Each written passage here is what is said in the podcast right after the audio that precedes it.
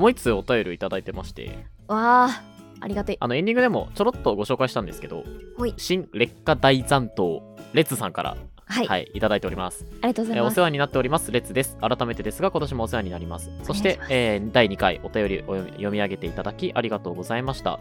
ナンバリング改定にあたり、昨年末のお便りを生産するはずだったのに、遊びとか、都合のいいとか、身も蓋もないなんてことが露呈しましたね。違う違う違う違う そういえば、しいたけ占いについて話す回はなくなりませんよねあ。年始一発目のしいたけ占い2024上半期会をお待ちしております。ということでいただいてまして。あのー、まあまあ忘れてはないよ別に、うん、忘れてはなかったんですけど。全然全然。ね。全然ね、うん、全然忘れてなかったね、もう全然だよ、うん、ということであの今日ここ この場で、えー、上半期ざっくり見たいんですいける ?10 分で。いいけるよ。俺はもう10分で終わらせるよ。ただその前にやっぱりさあのみんな2023年下半期がどうだったのかっていうことも気になると思うんですよ。あ気になると思う。気になると思うんですけどもうあのしいたけ占いさんのホームページ見てあの我々2人の活動のことを思い返してもらってあーなんかそんなこと言ってるっぽいなって思ってもらったらいいと思うんで。うわー誰がやるねんそんなこと 人のやつで。あの見といてください。でえっ、ー、と2024年の上半期のねしいたけ占いなんですけど、もうあの、中身をねあの掘り返すことは基本的にはしませんもう。なんと。はい、それぞれ見出しを紹介して、ざーっと読んだ限りこんな感じっぽいよっていうのをそれぞれ紹介していきます。えまずは、えー誕生日が近い魚座のゆうかぺさん。あ私かはい、はい。2024年上半期魚座は、私の前に現れた大事な空白の穴。楽しむときは楽しみ、閉めるところは閉める。少しだけ自分本位になりますよ。だそうです。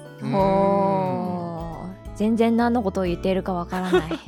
なんかあの、パパパッと要約するとですね、ゆかべさんこうこれまでこう活動してきたものとか友達とかが新しい分野にチャレンジをして自分と合ってたはずのところの時間が減ってしまったとか。お何かい今まで自分がこうやらなきゃと思ってたものがなんか別にやらなくてもよくなったっぽいとか何かこう空白を感じる時期があったとなるほどただこの2024年上半期ではその穴が開いた部分を別のことで活用していくことで新しい経験をしたいとかうんなんか自分なりに穴埋めを作業をしたいっていうような思いが強まる年だそうです。これね、やっぱあれですよ。話せるような人生を歩むだと思いますよ。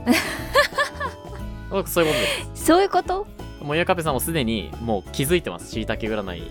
あーなるほどそもそもでもあんまり遊ぶ人っていなかったような気まあまあまあまあまあまあまあまあまあまあ。まあまあまあまあまあ。あとは、まあまあまあまあその後のですね、楽しむところは楽しみ、締めるところは締めるっていうのは、あの、はあはあゆかぺさんその、そもそも魚座っていう存在自体が、何かこう、か面白いことを好むとか、カオスを好むっていう、ほなんか傾向にあるということをしいたけさんはおっしゃってます。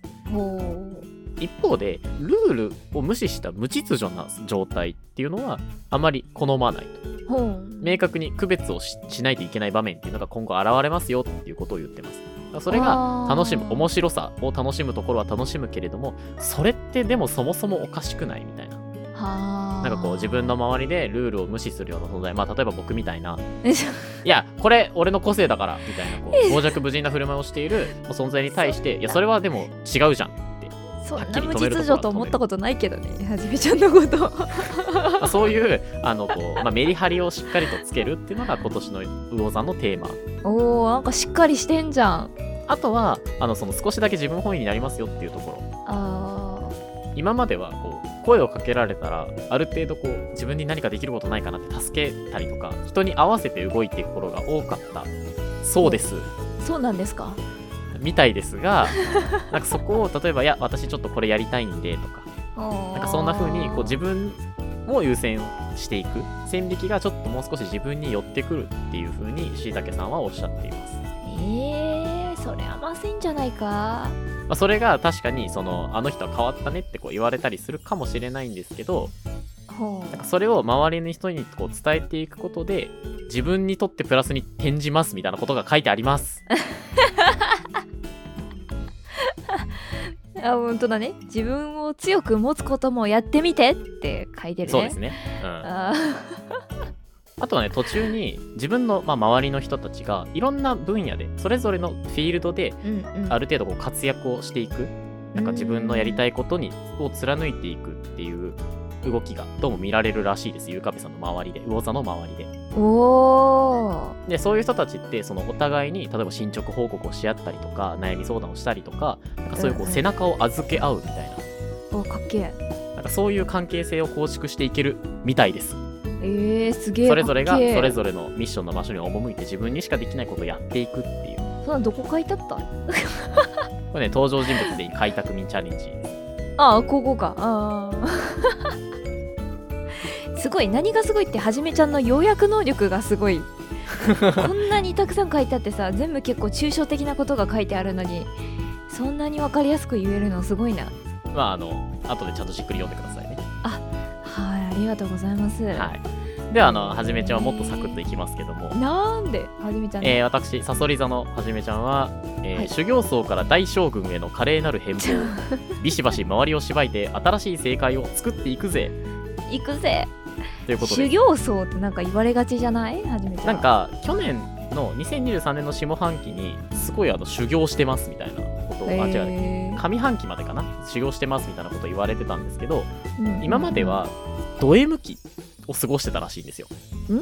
これがなんかその受け身の美学っていうこ風に表現されてるんですけど例えばその人の他人のやり方を受け入れたりとかへー何かこう過酷な現場においてもその受け入れてそれをカバーしていくための、まあ、度量を持ったりとかあとはこううんうん。引き際をわきまえたりとか、なんかそういううんうんうん。こう自分がなんて言うんだろうある種こう折れてじゃないけど誰かとこう接する中で自分を曲げてこう受け身の姿勢を取るみたいなものをずっとやってきたうん時期があったそうです、なるほど、まあ、柔軟性高いですからね。まあ、確かになと思いましたこれは。うんうんうんで、えっと、サソリ座ってなんかもともと性格の振れ幅が大きいらしいんですよ。おなんかー寛大な政治に見えてるようでもう次はないよって言ったよねって言ってバサーッと切ったりとか。かわそういうことをもともとするような性格らしいんです。怖怖いタイプの優しい人だ。そんな人が今までそうやってこう受け身とし受け身の姿勢で人と接してきたんですけどほうほうほこれからはどうなるかというと自分の好き嫌いがはっきりしてくると言われています。うああそれはもともとじゃない？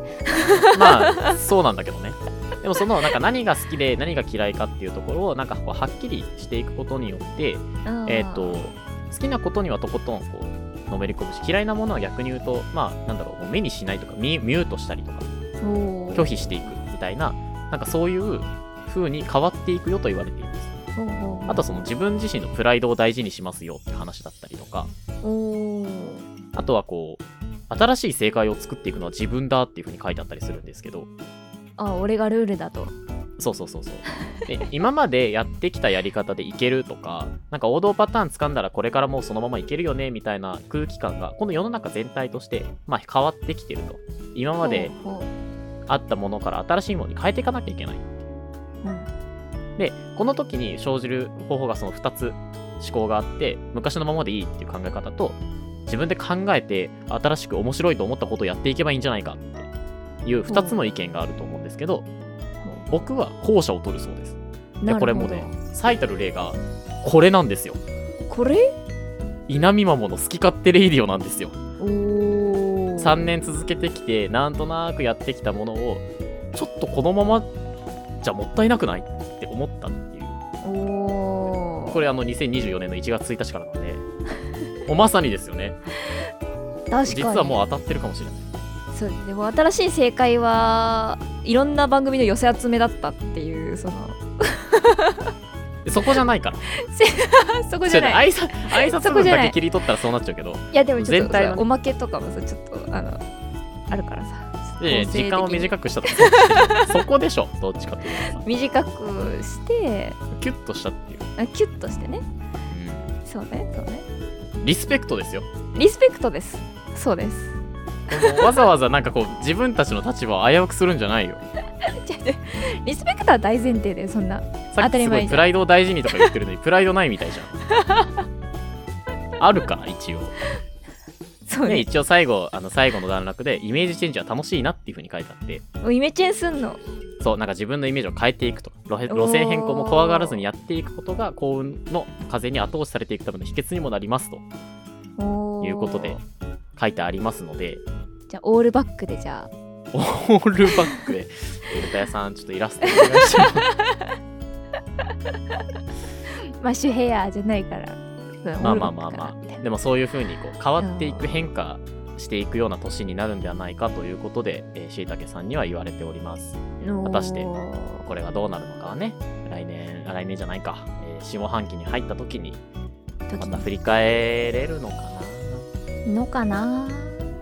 あのリマインドお願いしますレッツさん。お便り待ってます。お願いします